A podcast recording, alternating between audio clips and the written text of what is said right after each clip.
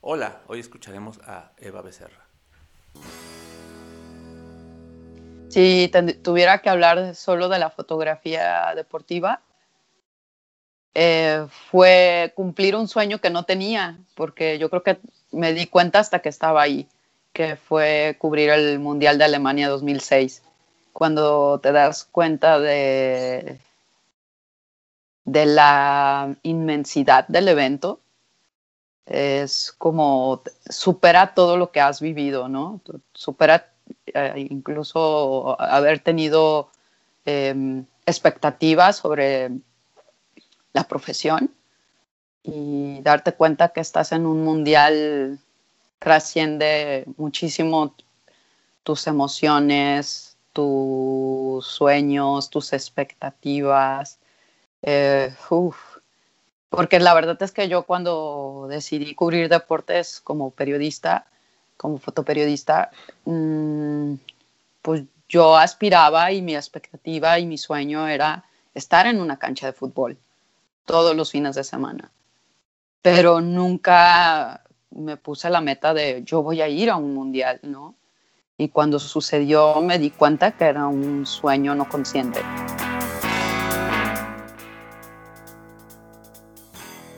Las hazañas son de los deportistas, las medallas, los títulos mundiales, los aplausos. Nosotros solo nos hemos encargado de transmitirlas al mundo, de narrar cómo llegaron a ellas, de contarle al lector, al escucha, al televidente sobre las lágrimas de dolor o de alegría. A nosotros nadie o muy pocos nos conocen. Nuestras vidas se quedaron sin fines de semana, a veces sin comer o sin dormir. El sueño de los atletas era triunfar y el nuestro era estar ahí para narrarlo o buscar las causas del fracaso.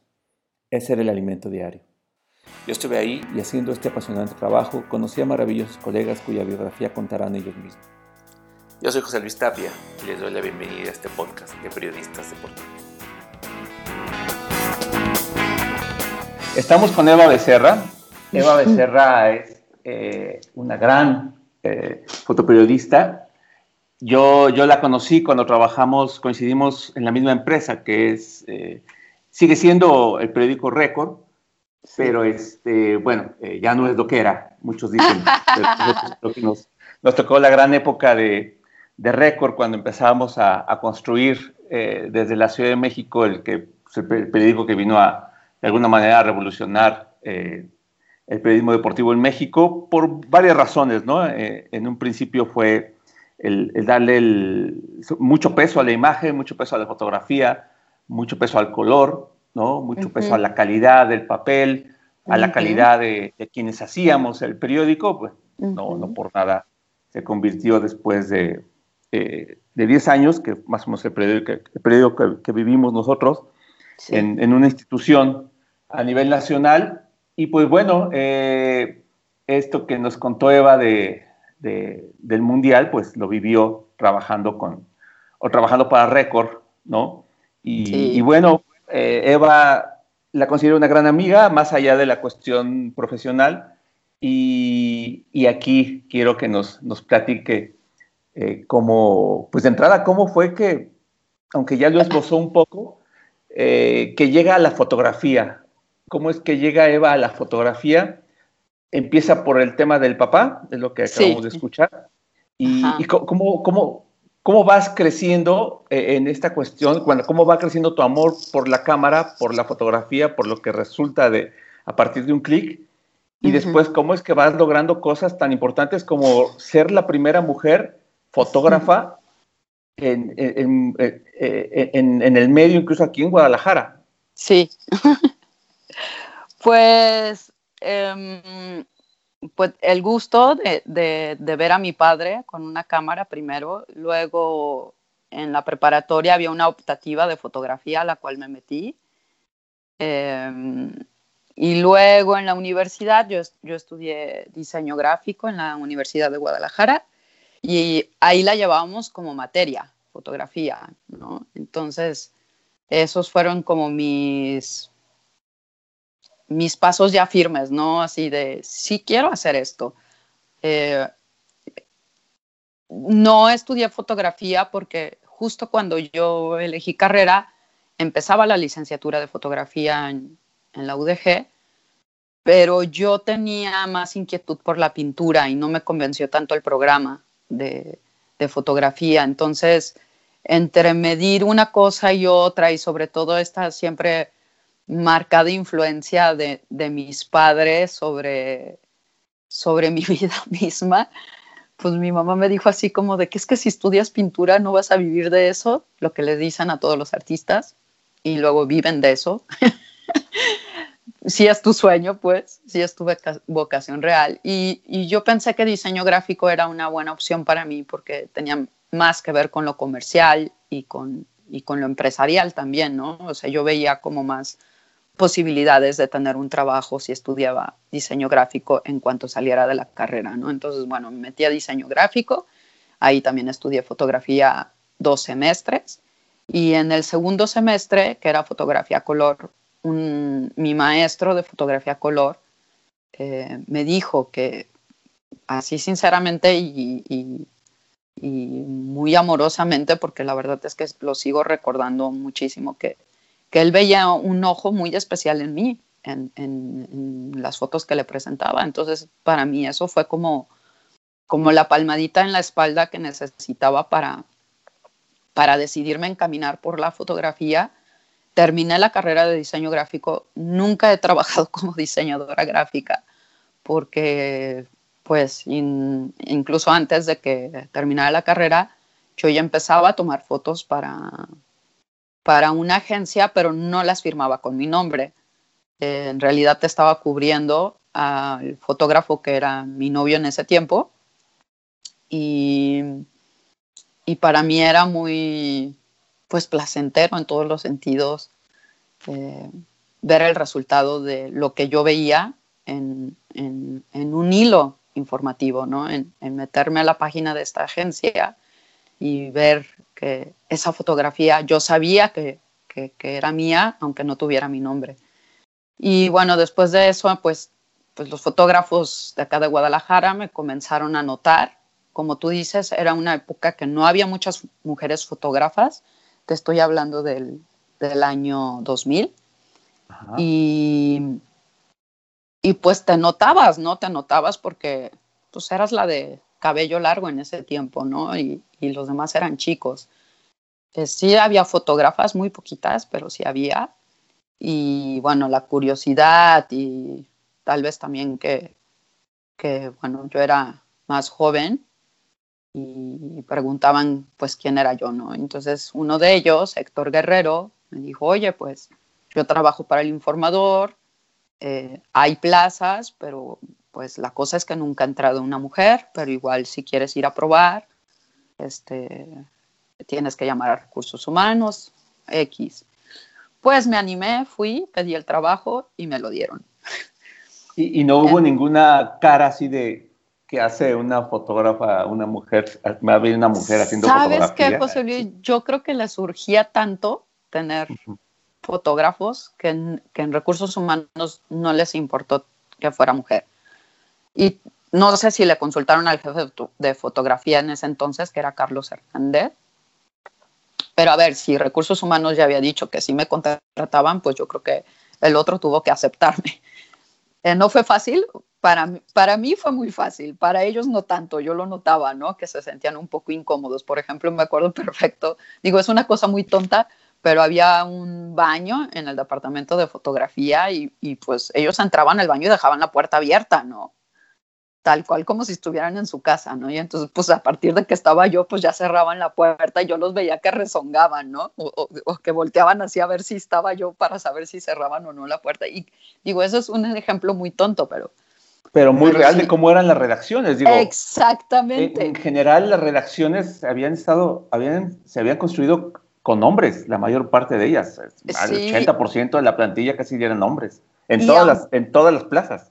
Y aunque en el informador, porque estamos hablando del informador, ya se empezaba a dar cambios revolucionarios, como el que hubiera gente muy joven, porque creo que, no, digo, a ti no te tocó en ese tiempo estar en Guadalajara, pero eh, cuando yo entré en el 2001 al informador, todavía se notaba cierta edad, em, digamos que un promedio de, de 50 eh, años de los fotógrafos, ¿no? Entonces, el simple hecho de que hubiera gente muchísimo más joven que ellos, ya fue un cambio de visión y, de resultado en los periódicos, ¿no? Estoy hablando de periódicos como Siglo XXI, ¿no? Que vino a renovar eh, el, el, fotoperiodismo en general en Jalisco, ¿no?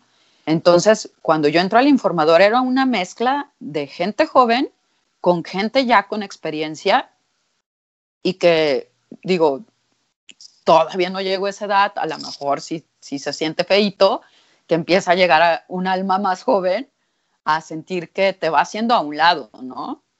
Entonces, este, pues esto venía sucediendo ya en el informador, pero pues además ahora llegaba una chica, ¿no?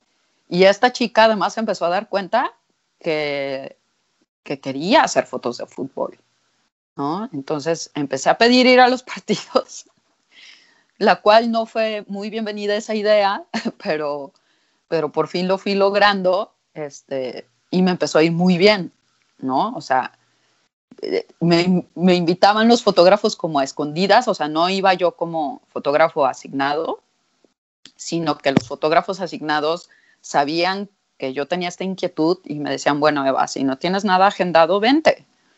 Y me iba a los partidos, porque bueno, en ese entonces el pase de fútbol no era personalizado, sino que eran unos carnets que nada más decían el medio de comunicación y bueno, obviamente el nombre del club, ¿no? Entonces, pues, pues había un pase de sobra, pues entonces Eva iba, ¿no? Y pues nada, me empezó a ir muy bien. En ese tiempo todavía tirábamos con rollo, que también creo que es importante decirlo. Sí, ¿qué es eso? Entonces, creo que no va a ser necesario que lo contemos porque ahora lo vintage está de moda, pero pero sí todavía nos tocó, bueno, me tocó ir con rollo, luego al poco tiempo pues ya había cámaras digitales que, bueno, digo, también eso es algo que pasó creo que en todos los periódicos, la transición a equipo digital no fue de un solo golpe, se seguían teniendo los laboratorios y se compraron poquitas cámaras digitales, porque antes los equipos de trabajo de fotografía pues eran más grandes. Ahora a mí me sorprende mucho que periódicos eh, de, talla número uno en un estado tengan tres fotógrafos, ¿sabes? no se diga ahora con esta condición de pandemia, ¿no? Mm. Pero, pero cuando yo entré éramos diez fotógrafos. ¿sabes? ¿Y fotógrafos en general para el, informador o solo para deportes? No, en general. O sea, y ahorita hay tres, ¿sabes? Y a mí me sorprende mucho, a mí me golpea mucho esto. Yo no, yo no puedo concebir que entre tres fotógrafos, eh, sumados sus descansos, saquen un periódico, pero bueno, yo, yo no, yo ya no estoy ahí, ¿no? Yo, yo no sé cómo pasan estas cosas, pero yo veía como entre 10 fotógrafos apenas nos dábamos abasto y ahora no sé cómo le hacen, pero los admiro mucho a mis compañeros. No, claro, eh, porque además el fotógrafo tiene que estar, como quiera que sea. Sí o sí, no hay nada. Claro. Hablar con un colega y pedir una declaración, una frase, un dato, sí, pero un fotógrafo bueno, imagino que también lo hacen, pero como tal, el, el, el, el, objeto final de su trabajo es estar en el momento para captar la imagen del momento. Claro, porque si no, no hay foto. Sí o sí, no hay producto, ¿no? Digo, también ahora, en, ese tiempo no había tanto como el fotógrafo de la dependencia o agencias, ahora hay más agencias de cobertura, pero este, pues sí, o sea, a mí me sorprende mucho todos estos cambios tan drásticos en los medios. Yo ya no estoy en ellos, pero sí me entero porque, pues, sigo teniendo muy buena relación con muchos, con muchos medios y con muchos colegas pero sí, en ese tiempo éramos un equipo de 10 fotógrafos. como te decía, como muy simbólica esta parte desde el, o sea, había un fotógrafo Rudy, Rodolfo Rosales. Rudy, o sea, tenía, yo creo, cuando yo estuve, yo creo que tenía como 75 años y ahí seguía. Nunca le pregunté su edad. Pero además era, o sea, era histórico en el informador y, me tocó trabajar con él, ¿no? y cubrir cosas juntos y era una hermosura de hombre. Y también estaban los más jóvenes como el que te mencioné, Héctor Guerrero, que ahora además está en el país México y ha formado un equipo de fotógrafos increíble, o sea, gente con mucho talento en el informador con la que me tocó aprender. Y, creo que fue la mejor manera de, de darme cuenta que quería seguir en los medios, ¿no? ¿Recuerdas cuál fue la primera foto que ya publicaron con tu nombre? Híjole, qué buena pregunta. ¿Sabes que no lo sé?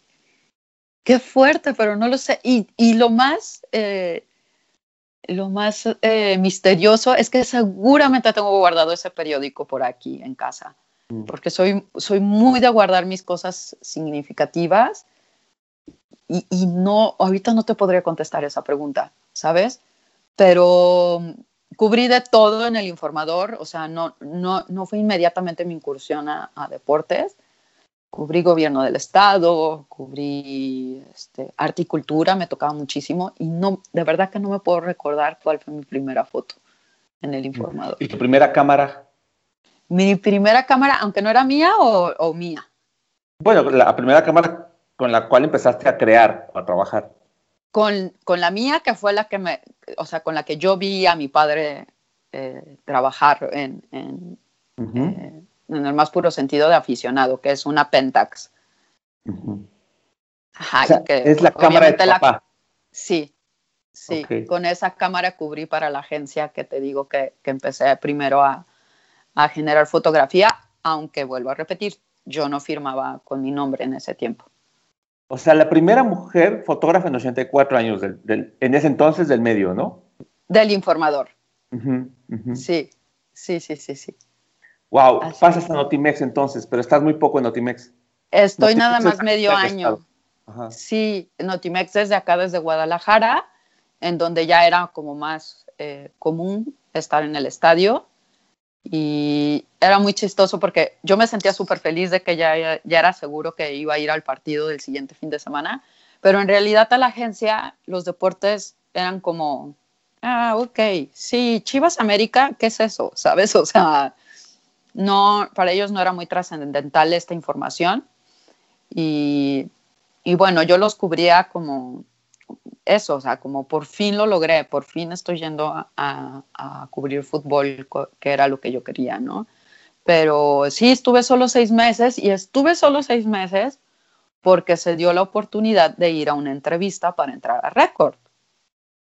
Y aunque la respuesta se tardó un mes, pues sí, ahí logré entrar. Entonces, por eso solo estuve seis meses en Otimex pero fue también una gran experiencia, ¿no? Porque trabajar para una agencia pues es muy distinto.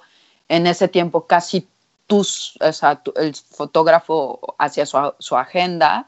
Sí había un, un, jefe de información que te pasaba algunos eventos, pero lógicamente si tú te enterabas de algo, pues tú buscabas cubrirlo, ¿no? Por ejemplo, si había un tema de ese momento, que ahorita, por ejemplo, me estoy acordando que que por, a mí no me pedían, por ejemplo, fotos del lago de Chapala, ¿no? Pero si yo sabía que en ese entonces estaba el tema de, si se estaba recuperando el lago o no, si el lirio lo estaba acabando o no, pues yo me iba a Chapala y hacía fotos o le preguntaba también a las reporteras como bajo qué temas estaban trabajando y yo me generaba mi propia agenda, ¿no? Porque, o sea, había como días que le llamabas al jefe de, información y te decía, pues no tengo nada agendado, pero quédate de guardia, ¿no? Entonces, pues a mí me impacientaba mucho solo estar en mi casa y en ese tiempo también se solía trabajar mucho con, con los fotógrafos que ya empezaban a cubrir para agencias internacionales desde aquí, desde Guadalajara. Entonces, pues también era como un grupo muy, muy abierto en el que nos echábamos la mano y, por ejemplo, si pasaba algo en Puerto Vallarta, pues nos poníamos de acuerdo y nos íbamos en un solo coche y, todos tratábamos de vender imágenes a las agencias que representábamos, ¿no? Entonces también aprendí mucho de eso, ¿no? De, de como básicamente ser tu propio editor, ¿no?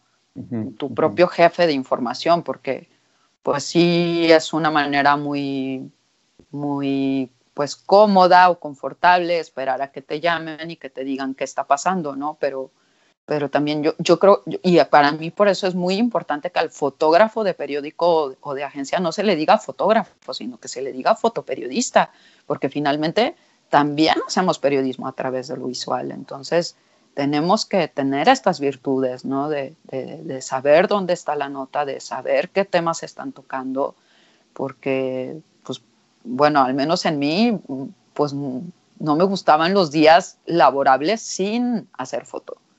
Claro. Para mí era, y, para mí era importante.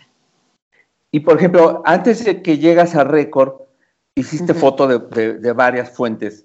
Este, eh, ¿Llegaste a ser policía o llegaste a hacer esa foto que también tiene su, su, grado de, pues de complejidad? Me imagino yo al inicio, en cuanto te empiezas a enfrentar a esas imágenes de, que no es como ahora, afortunadamente no fue como ahora, de que, de que ahora es, realmente ves violencia por todos lados y ves todo tipo de, sucesos eh, eh, dramáticos, sangrientos, pero en su momento te tocó hacer algo de eso también. Sí, para Notimex sí fue lo más fuerte que hice y creo que también por eso admiro mucho a los fotógrafos de Nota Roja. Yo creo que se necesita un alma de acero, no porque no sientan, claro que sienten, pero mm, yo soy una persona con una sensibilidad muy alta y yo creo que yo me la pasaría chillando y haciendo fotos. Entonces, yo tengo, por ejemplo, una de mis mejores amigas fotógrafas que, que cubre Nota Roja.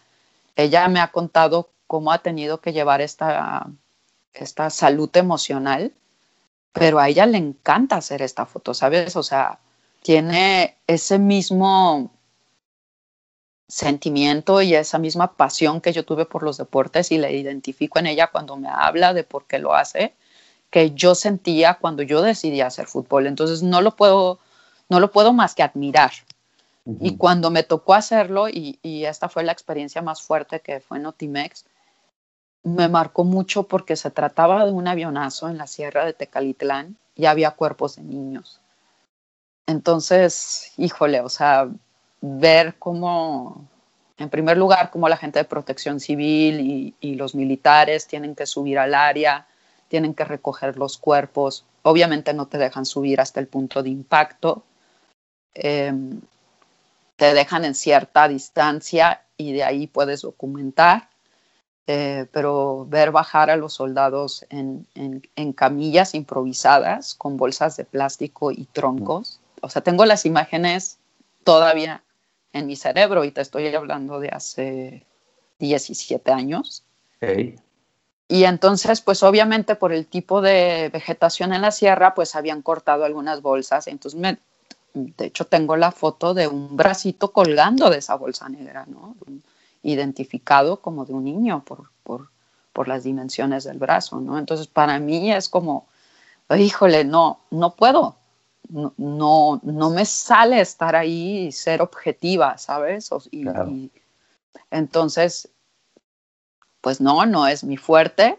Claro que si como periodista, y tú lo sabes, si estás ahí hay que hacerlo, pues lo haces con esa pasión del periodismo, con esa vocación, pero también con muchísimo respeto, ¿no? Antes de dedicarte a, totalmente a la fotografía deportiva en récord, si tuviste la posibilidad de, de probar, de ver, de, de, probarte a ti misma en, otras, en otro tipo de coberturas. Sí. Y, definitivamente optaste por deportes, no tuviste otra opción. No tuviste otra, no pensaste en otra opción, más que no hayas tenido la opción, no pensaste en otra opción. Fíjate, curiosamente, em, me llamaba mucho la atención estéticamente hablando la fotografía bélica de, de sitios de guerra, pero como con como em, periodismo complejo que cubrir, ¿sabes? Como, como un reto, como un desafío como periodista. Pero sí encontraba, o más bien no encontraba en mí ese temple, fuerza mental para poder cubrir, porque al finalmente algo así tienes que cubrir la muerte, tienes que cubrir la desgracia, ¿sí?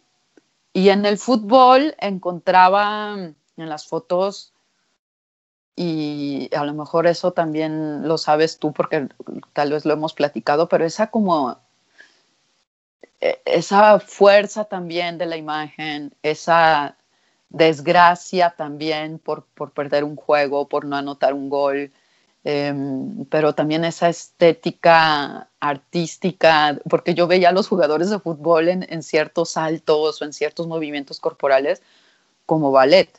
¿Sabes? y, para mí eso era, era un juego visual muy importante para mí, ¿sabes? O sea, esas imágenes que pareciera que estaba sonando puedo decir un cliché del, del, ballet El lago de los cisnes y, que, y que, que, ellos estaban bailando, pero con un balón de fútbol, ¿no? Entonces, que yo encontraba eso para mí como alguien que le gusta el arte, alguien que le gusta la fotografía, alguien que le gusta el periodismo, como el, como el punto en lo que se reunía todo lo que le gustaba, ¿sabes? Y por eso elegí fútbol. Wow. ¿Y, hubo, hubo un filtro complicado para llegar a récord? ¿Hubo algo que, que, que tuvieras que sortear? ¿Cómo? La confianza, que es el filtro más importante que tuve que, que, pues, que confirmar, ¿no? O sea, también en ese tiempo, como te venía platicando con, esto de las agencias, tú dices hace rato, ¿no? De que no, sí, porque tú como reportero podías rescatar la nota. Pues bueno, se empezó a dar que con el archivo digital, pues algunos fotógrafos se pasaban la foto, ¿no? De, ay, se me fue la foto, ay, no pude ir al partido, ¿no? Y entonces un fotógrafo que sí fue, pues te pasa un, un cuadro de la ráfaga que tiraste, ¿no? En ese entonces ya digital, ¿no? Y entonces, pues, el que estaba de jefe de fotografía eh, de récord me pregunta que si yo soy parte de ese grupo, ¿no? Que bueno, que él se había enterado que sucedía esto y, así sin, pues como decimos acá en Guadalajara, sin pelos en la lengua, me preguntó que si yo era parte de ese grupo. Entonces, pues yo le respondí así de, a ver, si vamos a empezar con dudas y todavía no trabajo para ti, pues creo que no estoy pidiendo trabajo en el lugar correcto, ¿no? Porque yo quiero a una empresa que confíe en mí, vamos, yo, yo fui a pedir trabajo a Record porque el producto, como tú bien lo definiste, fue un parteaguas en el periodismo deportivo a nivel nacional y como producto de diseño, que además yo como diseñadora gráfica, pues fue así como, yo quiero trabajar ahí un día. O sea, e, ese es el tipo de producto de diseño gráfico y de periodismo que, que, que yo quiero ver mis fotos ahí. Entonces, pues cuando me cuenta esto el jefe de fotografía, pues a mí me vibró así de, a ver, si no confías en mí desde ahora, como para qué voy a trabajar contigo, ¿no? Si esta pregunta me la vas a hacer cada semana, si la foto es mía o si la foto es de otro fotógrafo, pues como para qué voy a trabajar contigo, ¿no? Entonces, esa fue como, como mi, o sea, la verdad es que me enojé, o sea, le, respondí molesta y, y, su respuesta fue de, ah, ahora quiero trabajar más contigo, entonces, este, sí, espera nada más que aprueben no sé quién y no sé quién y te llamo la siguiente semana. Y la siguiente semana ya estaba trabajando para Record. No sé si, si para él fue ponerme una prueba de, de a ver de qué está hecha esta morra. Este, nunca lo platicamos. Al contrario, siempre fue un apoyo total del jefe de fotografía, que en ese entonces era el señor Juan Manuel Villaseñor. De Monterrey. de Monterrey, así es. Eh, y siempre era un voto de confianza de Juan Manuel increíble. O sea, había partidos que él venía junto con otro equipo de trabajo de México para cubrir y aún así él siempre me dio mi lugar, siempre fue así de, tú eres la fotógrafa de Guadalajara, tú cubres la esquina principal. El, el primer o sea, siempre nos decía, a ver, ¿quién propone fotos de portada? Y siempre me decía, primero Eva, ¿qué propones de portada? Y claro que también se valía decir, porque o sea, eh, Juan Manuel era una persona muy abierta también a que, pues no somos perfectos, no siempre vamos a traer la foto y hay que saber decirlo, ¿no? Entonces yo siempre muy, fui muy directa con él, así como él fue conmigo, y yo decía, a ver, para mí yo no traigo una foto de portada, traigo esto, traigo esto muy bueno, pero no me parece que sea para portada. Pero él tenía una manera de ver el fútbol, tengo muy marcado un partido de clásico en el Jalisco, en donde Osvaldo Sánchez no pudo jugar porque había sido expulsado un partido anterior, anterior y estuvo viéndolo desde el palco y Juan Manuel se fue al palco donde estaba Osvaldo. Entonces las chivas perdieron y la foto era de Osvaldo lamentándose en el palco Así, pero una foto cerrada de Osvaldo desencajado completamente porque había perdido Chivas, ¿no? En casa. Entonces, este, pues tenía una visión tan diferente de ver un partido. O sea, esa visión que no te ofrece la televisión, esa visión que no te ofrece la radio, sino que solo te lo ofrece la fotografía, ¿no? y, aprendí muchísimo de él, aprendí muchísimo de todos mis compañeros de récord porque había gente increíble. Eh, me acuerdo de Ramón, me acuerdo de, de Miguel Pontón, de César Vicuña, de Ciro Guzmán, creo que es su apellido. Sí, sí.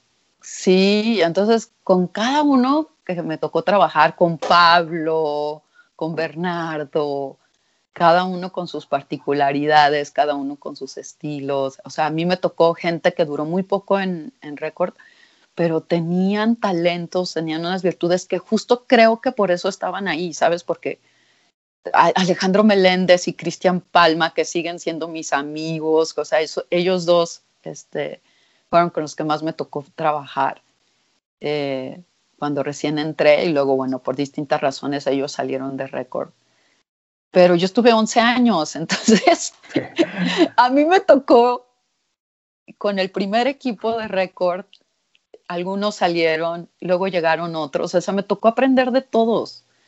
Y creo que esa era la particularidad también de, de Juan Manuel Villaseñor, de notar esos talentos y saber dónde acomodarlos para hacer qué, ¿sabes? No nomás en la cancha, o sea, en los entrenamientos, en hacer trabajo de estudio de los de los futbolistas. O sea, tenía una manera muy particular de, mm, coordinar los equipos de trabajo. Tú llegas casi un año después de que Record se funda, porque Record sale a la calle en mayo del 2002, ¿no? Pues casi dos más bien entonces, porque yo llegué en el 2004. Ah, ok. Sí, en mayo del, eh, no, perdón, en noviembre del 2004, sí, en noviembre del 2004. Noviembre del 2004. Sí, nosotros, bueno, junto con Villaseñor, bueno, yo lo conocí justamente ahí, este, fuimos del equipo fundador de Récord. Eh, Así es. Eh, nos fuimos de reforma la mayoría que, armamos Récord en el, entre noviembre, diciembre y enero del, del, 2001 y ya salimos justo previo al Mundial de Japón, Corea del 2002, ¿no? Era como, la, la, ola a la que teníamos que subirnos, ¿no? Como medio nuevo. Claro. Y, de ahí, pues todo lo que, lo que ha pasado. Entonces, estuviste más tiempo que yo en récord. Eso sí, no lo sabía. No, bueno, pero nadita, nadita más que tú. Y, mira, yo cuando cerró esta etapa de récord eh, para mí, eh, yo se lo decía a uno de mis jefes que despidieron un día antes que yo. Para mí es un honor eh, ser despedida con ese gran equipo, ¿sabes? Eso significa que salimos todos los buenos juntos. Mm. Entonces sí, José Luis, o sea, sí fue una gran experiencia, conocí gente muy padre adentro del periódico. Eh, obviamente, como tú, que sigues en mi vida, independientemente de que ninguno de los dos ya estamos ni en récord ni en el periodismo deportivo como tal. Eh, conocí gente que estaba en el fútbol como, como protagonista y que me tocó fotografiar y que se volvieron gente, o sea, tal vez esto suena muy raro para, para muchos, pero cuando, cuando trabajas en periodismo, pues ves más a estas personas que a tu familia, ¿sabes? Claro. Entonces es súper loco que, que un futbolista te vea todos los días y tu mamá te vea una vez al mes. Digo, tú lo habrás vivido. Entonces, este, pues se vuelve gente, si no es, o sea, propiamente el término amigo, pero sí se vuelve alguien cotidiano en tu vida, ¿no? Que, que empiezas hasta a notarle de, hmm, ese güey no trae toda la energía hoy, ¿no? Como la traía ayer, o, o sea, incluso creo que, bueno, finalmente fotógrafa, soy una persona muy visual, Em, pues me llegué a enterar de cosas por lo que sucedía en la cancha, ¿no? O sea, por, ejemplo, puedo acordarme de cuando falleció la mamá de Bofo y le avisaron dentro de un entrenamiento.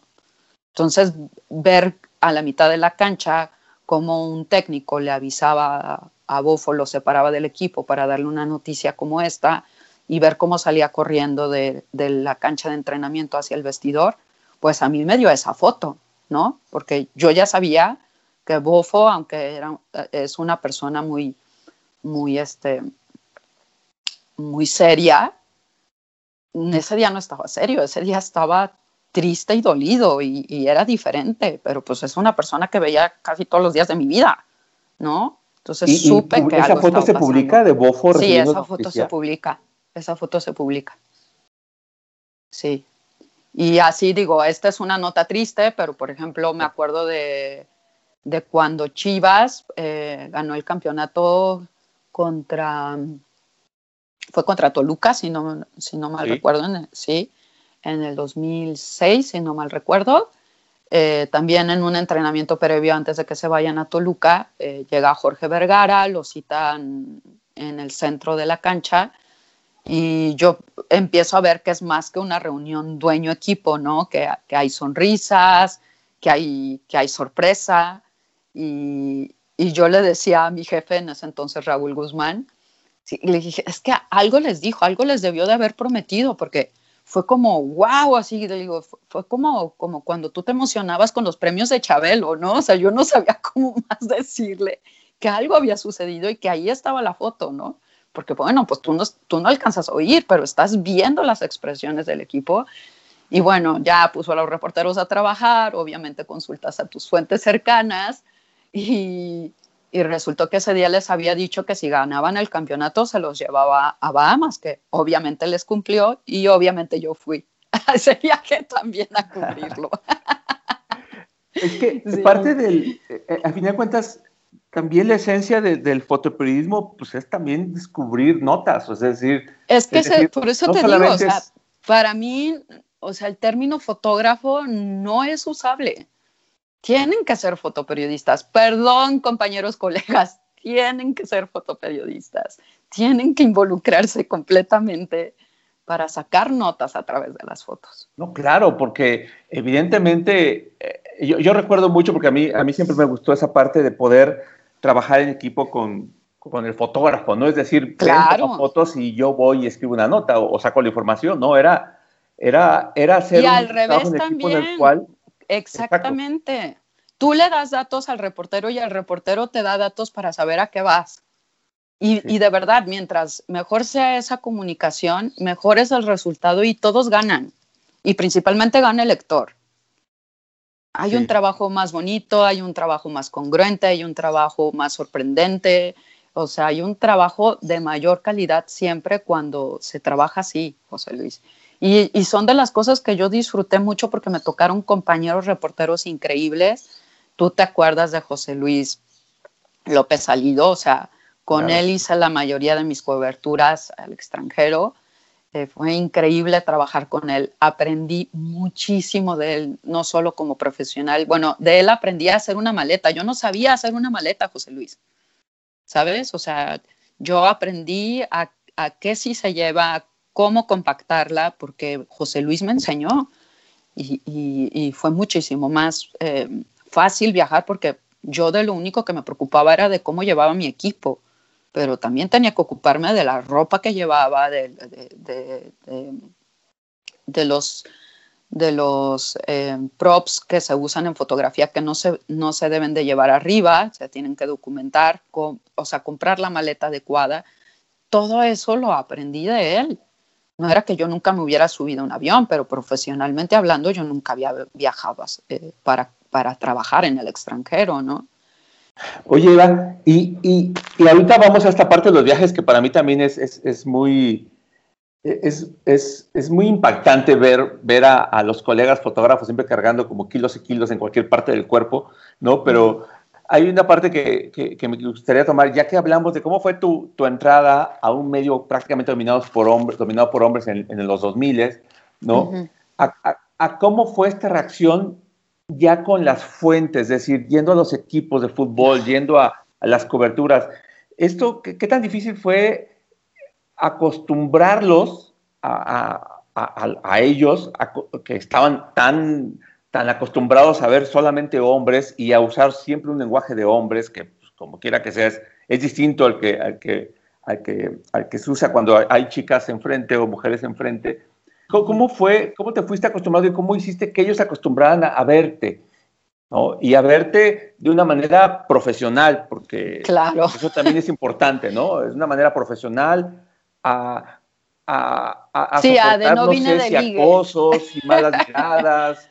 Acosos nunca, nunca, y, eso siempre me gusta como aclararlo porque claro que se presta y, más de unos años para acá que, que se vino mucho movimiento de, de sí acusar de acoso cuando lo has vivido, ¿no? Pero yo no puedo decir eso. Eh, de los equipos, principalmente de la gente de, de, oficina de prensa, jamás sentí un trato diferente por ser mujer.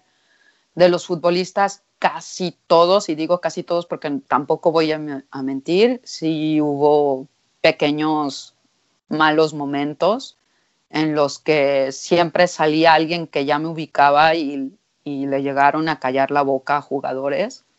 Es decir, está haciendo su chamba, es una fotógrafa, punto, ¿sabes? O sea, no, no, sin que se viera el implícito no vino a coquetear, respétala, ¿sabes? Sino simplemente como el cállate, ¿no? O sea, está fuera de lugar tu comentario, ¿no? Y ni siquiera me acuerdo bien, sí me acuerdo que era un jugador del Cruz Azul, no me acuerdo del nombre, era un extranjero, hizo un comentario así como, ¿sabes? Así de, ya llegaron los premios o algo así, ¿sabes? Como, o sea, un comentario súper fuera de lugar, porque pues porque uno como fotógrafa pues no va a eso, ¿no?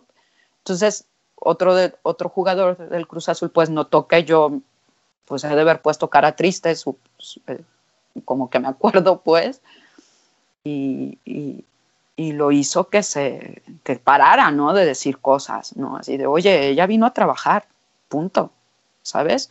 Y yo me alejé, porque es incómodo, ¿no? Es, es, es incómodo y yo no tenía tres días haciendo fútbol. O sea, yo, no, y tampoco lo iba a dejar por eso, ¿sabes? O sea, al final no es porque es un futbolista, es porque hay una cultura de que una mujer en un contexto masculino, eso le da el derecho al hombre, de, o sea, a ciertos hombres, porque no voy a decir que todos, claro que no. Hablaría mal de los hombres y yo también respeto mucho a los hombres porque he conocido hombres maravillosos dentro del medio y fuera del medio que no tienen ese tipo de comentarios. Pero eh, si es incómodo, claro que es incómodo, pero sigues. O sea, cuando algo, algo te apasiona tanto y, tú no le das importancia a un comentario pues tan fuera de lugar, pues sigues, ¿sabes? O sea, y es el único que me recuerdo ahorita y todo lo demás siempre fue sorpresa tal vez, yo creo que ha sido la, lo más continuo que, que noté de los hombres, ¿no? Sorpresa, por ejemplo, en el mundial había fotógrafos de distintos países que se me acercaban y me decían, ¿de dónde eres? Y yo decía, de México. Y, y, me lo llegaron a decir tres, cuatro veces, un año antes en las confederaciones. Así de que es que nunca había conocido una mujer fotógrafa de fútbol o una mujer fotógrafa de fútbol de México, ¿sabes? Ajá.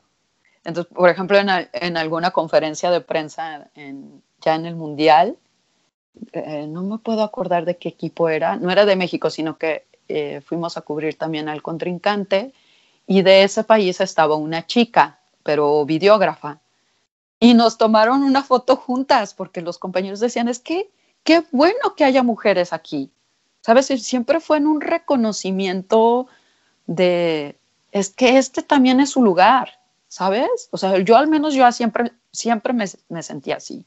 Solita llegas, llevaste el tema al mundial y como nos decías al principio, pues el mundial fue prácticamente tu, pues no sé si está bien decirlo, tu graduación, tu maestría, tu doctorado, lo que haya sido, pero por lo menos a nivel emocional representó y representa mucho para tu, tu carrera como fotoperiodista. Sí. Este, eh, todos sabemos que para ir a un mundial uno tiene que, que trabajar muy duro ¿no? Previamente. Todos sabemos que para tener el derecho a tener esa credencial que lo acredita uno como, como reportero o, fotoperiodista eh, acreditado para estar en, un, en las canchas de fútbol de un mundial, requieres a veces trabajo de cuatro años, de ocho años, de mucho tiempo, porque tienes que demostrar muchas cosas, ¿no? Es prácticamente como un jugador de fútbol que tiene que ganarse su lugar y estar peleando con él todo el tiempo o por para que te seleccionen.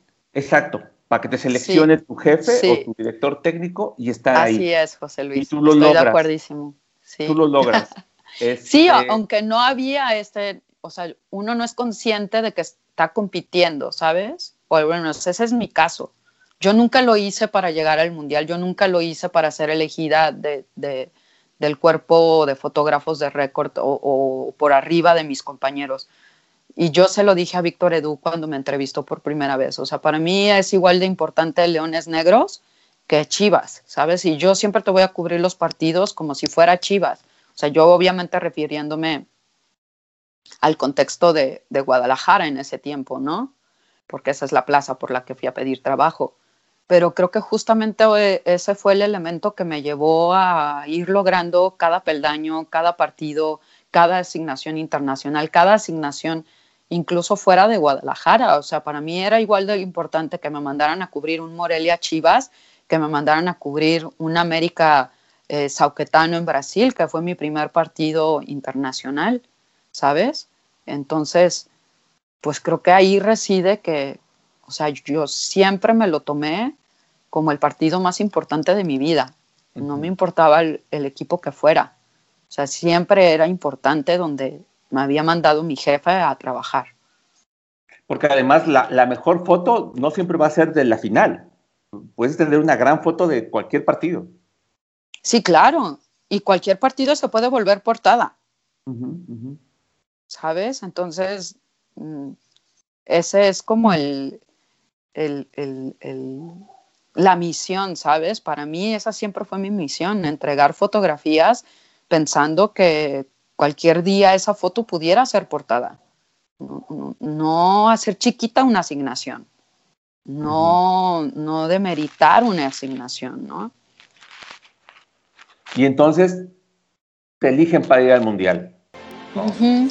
¿Cómo fue esa noticia? ¿Dónde estabas? Este, cuando sale tu convocatoria? Eh, estaba entrenando con mi equipo. No, la verdad es que no me acuerdo.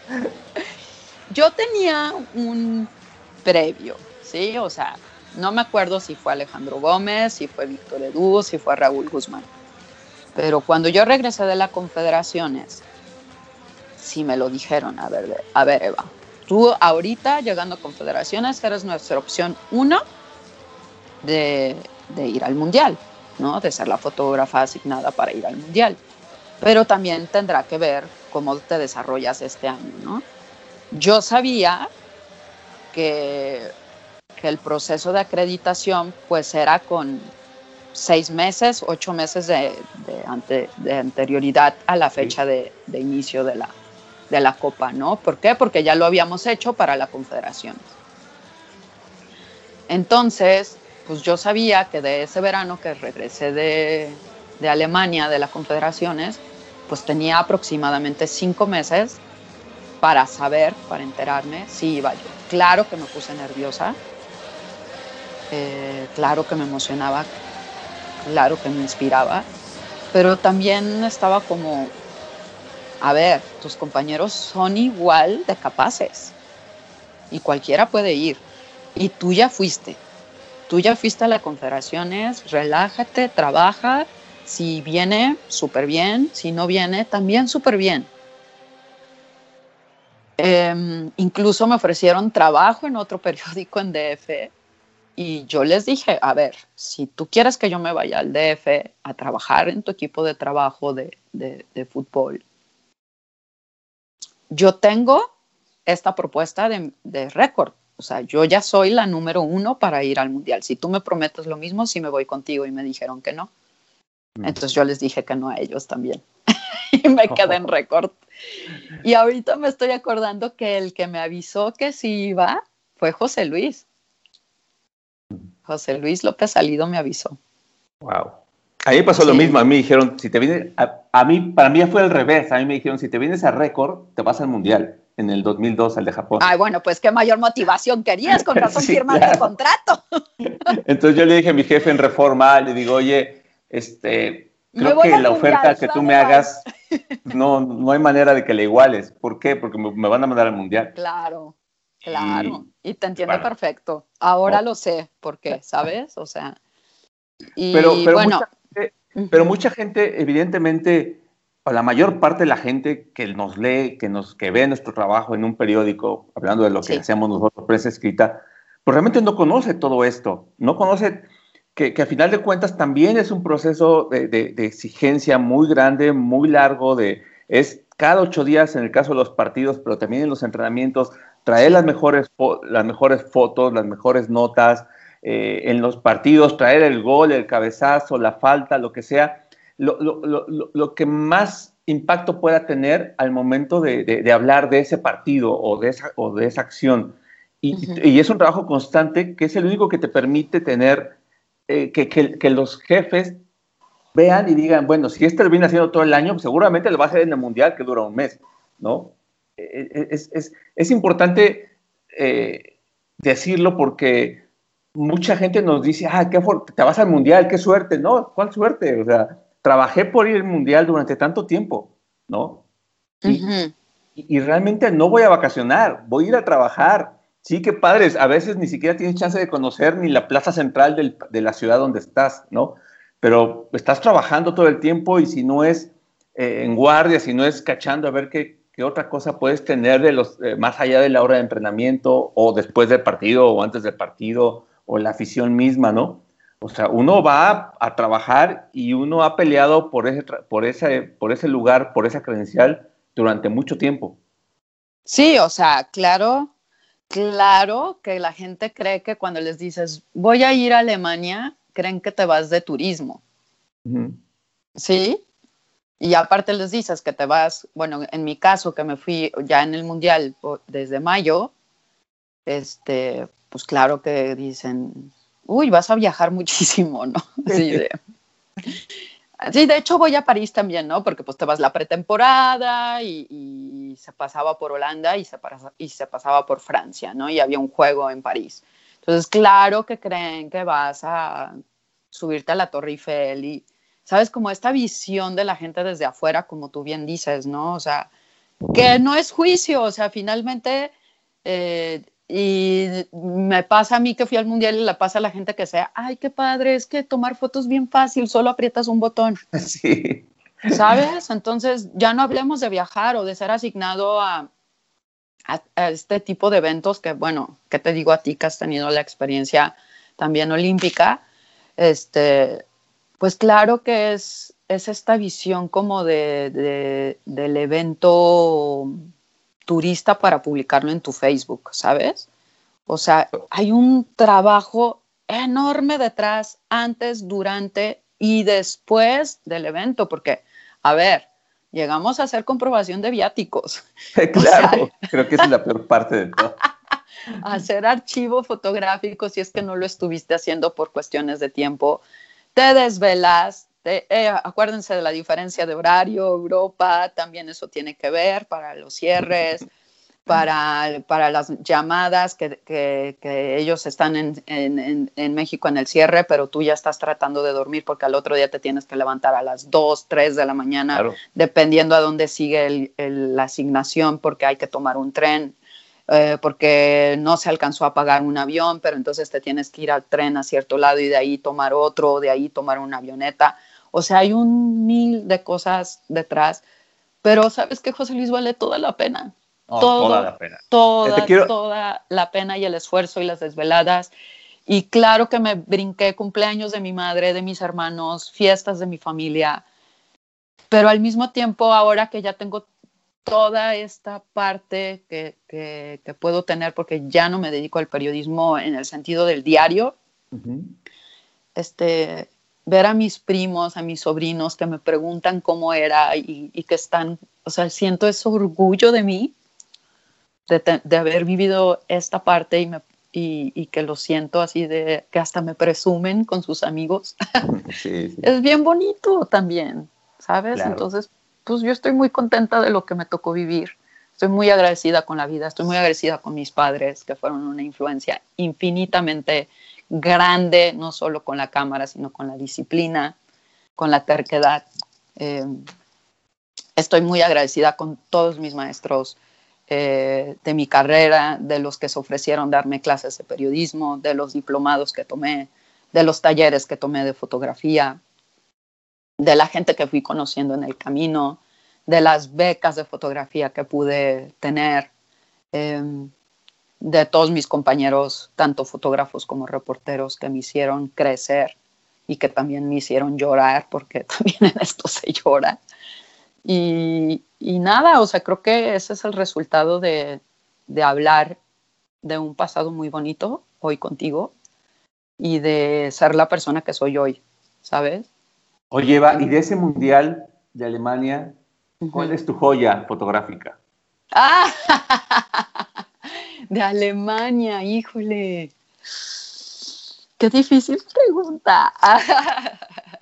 Puede ser dentro de la cancha o fuera de la cancha, es decir, de algo que hayas tomado ¿Sabes en un partido o algo que hayas tomado incluso fuera de un partido, en algún entrenamiento, no sé. Yo creo que la entrevista que le hizo René Tobar al técnico, a, la Volpe, en la madrugada, que hizo estas fotos súper dramáticas con un par de flashes este, a las 2 de la mañana, horario local en Holanda. Y que tuvo tanta trascendencia. Yo no lo supe hasta que me empezaron a escribir amigos que habían mencionado mi foto en la jornada que le había enseñado Carlos Loret de Mola en su noticiero que tenía en ese entonces, que no sé cuál sea. Perdona, pero Loret no es referencia. Sigamos. sí, pero en ese entonces sí lo era para la gente que, Veía, que veía noticias, ¿sabes? Porque no te estoy hablando de amigos periodistas.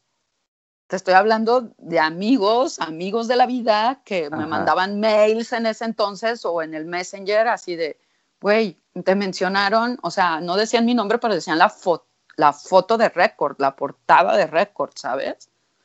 Entonces para mí sí fue como muy trascendental, así como, wow. Claro que al otro día no me hablaba la Volpe, pero y, nos prohibían este, entradas a ciertos lugares a mí y a René.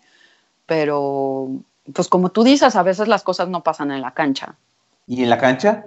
¿Cuál tu joya de la cancha del Mundial? Híjole, que, es que sabes que a mí me encantó cubrir el Mundial, me, me fascinó cubrir el Mundial, pero yo creo que el festejo de Osvaldo después de la muerte de su padre es una foto que me gusta mucho porque él Claro, porque Osvaldo tiene que regresar a México porque muere su papá, le ponen un pueblo especial algo así y regresa, ¿no? sí, regresa a tiempo para el primer partido. Y entonces está gritando con los brazos abiertos, medio mirando al cielo, pero está, su expresión facial es el, contenido entre el llanto y, y, la alegría, ¿sabes? O sea, esa emoción que, que nada, eh, perdón, pero si alguno no ha pasado por esa pérdida, pues no la va a poder entender. Y a mí un año antes había muerto mi papá. Entonces yo, yo identifico mucho esa emoción en, en, Osvaldo, que además llevábamos muy buena relación. sí, porque lo habías estado cubriendo mucho tiempo también. Sí, sí, sí, sí, sí. Entonces, esa foto es una de mis... Tengo muchas favoritas, vamos, o sea, más allá del ego es los momentos increíbles que vivió México en el Mundial. Te quería contar una anécdota ah, cuando hablamos hace rato de los, de los horarios. Yo igual estaba, yo cuando estaba en el Mundial de Japón, este, un editor, no sé por qué se enojó conmigo, creo que no había mandado una nota a tiempo algo así, pero su argumento fue, es que tienes que tomar en cuenta que mientras tú duermes yo estoy trabajando y yo le dije, pues lo mismo al revés, cuando tú duermes yo estoy trabajando porque son 16 horas de diferencia, ¿no? Entonces le dije, dame otro argumento porque ese no te lo compro, ¿no? O sea, de repente hay, hay una, hasta adentro de los, de los, del mismo medio hay cierta incomprensión hacia el trabajo de nosotros, porque eh, tú lo sabes y ya lo viviste, a veces te echas jornadas de 12, 14 horas diarias, porque tienes que pararte muy temprano porque tienes el cierre evidentemente ya atrasado con respecto a la hora local. Y luego tienes que estar listo hasta, hasta determinada hora porque entrenó tarde el equipo, porque lo que sea, ¿no? Y, y, y no te puedes ir a dormir temprano. Entonces, a veces te vas a cenar o cenas cualquier cosa ahí en la sala de prensa o en el estadio o, en, cualquier lugar que encuentres algo eh, abierto todavía, pero son unas jornadas a veces eh, muy demandantes, ¿no? Y uno tiene que estar siempre con la cabeza eh, y los ojos listos para encontrar la nota, la nota, el dato o la imagen o el momento para retratarlo. Entonces, son esas cosas que uno, por eso me, mucho del, motivo de esta charla contigo y con otros colegas es un poquito también darle el valor a la, profesión que tenemos, porque como bien lo dices, mencionaron la foto del periódico, pero no, nunca dijeron que era de Eva Becerra. Y que a lo mejor Eva Becerra tiene que estar hasta las 2 de la mañana, después de un día que empezó muy temprano, esperando esa foto. Y Eva Becerra tuvo que tener los ojos bien abiertos, los sentidos bien despiertos para capturarla tal y como salió. Y eso, eso hay muchas horas detrás, no, no el segundo que tomas la foto, sino el trabajo que hay detrás de incluso de cacería del personaje, cacería entre comillas, ¿no? Pues sí, porque también sabes que esa es parte de tu chamba, ¿sabes? O sea, ese desvelo, esa espera, ese y que te ignore tu fuente, porque, vamos, es Ricardo la golpe, te ignora. Em, pues es parte también del trabajo y no se siente bien, claro que te sientes, llega un momento en que dices, yo no me merezco esto, pero ahí estás esperando, José Luis, cumplir con tu trabajo y a cumplir con tu sueño y a cumplir con esa pasión que te domina, que es hacer periodismo deportivo. Oye, Eva, pues este, eh, las condiciones han cambiado, cerramos con este tema, como dijiste al principio, mucho ha evolucionado, ¿no? Ahora hay fotógrafos por todos lados en el mejor, con, usando de la manera más respetuosa la expresión, me refiero a que un celular puede sacar grandes fotos, buenas fotos.